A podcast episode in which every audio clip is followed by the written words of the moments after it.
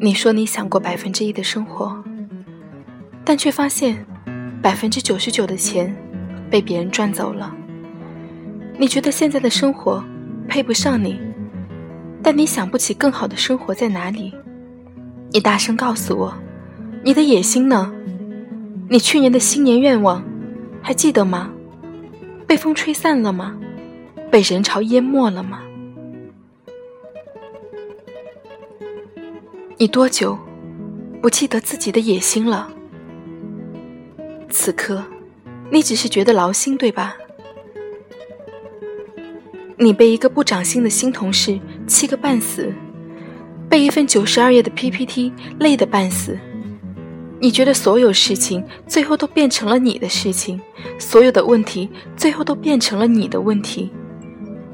窗台上的植物已经枯死一个月。朋友挖苦你，甚至无法养活一只跳蚤。你多久不记得你自己的野心了？此刻，你只是觉得担心，对吧？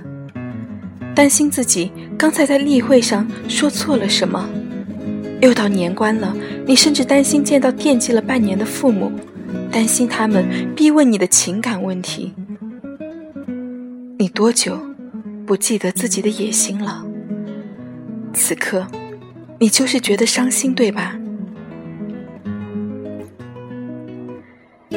你把什么都做到了最好，但生活仍然对你充满恶意。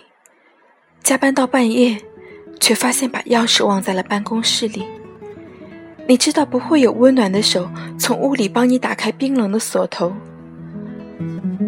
爸妈在电话里说想从老家。过来看看，你觉得心酸，又有些烦躁。总之，最后你不耐烦的拒绝了他们。你多久不记得自己的野心了？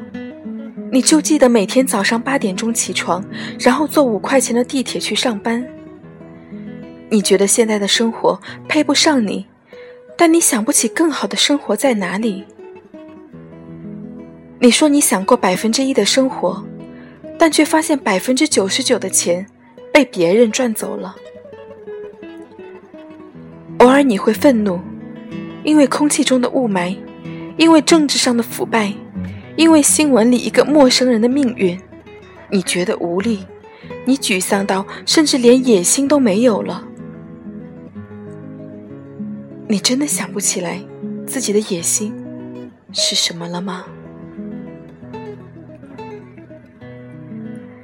野心是一份交给未来的倔强承诺，它是平淡无奇的日子里一颗不安分的心。野心也许无法改变你的生活，但它至少可以改变你自己。野心可以是卑微的，它也许就是灰色北京属于你自己的一束蜗居灯光。野心可以是浪漫的，它也许就是和爱人的一次远足计划。野心甚至是偏执的，他就是在质疑和噪音中的不管不顾。野心应该是纯真的，他就是觉得目前的生活配不上自己，他想要更多、更好的一切。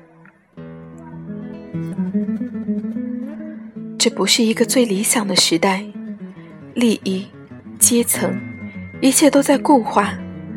但这肯定属于理想主义者的时代，格局、偶像，一切都在烟消云散。我们想把野心种到每一个人的心里，我们期待野心和野心汇聚在一起，就像柴火和柴火汇聚在一起，彼此照亮，彼此温暖。你多久不记得自己的野心了？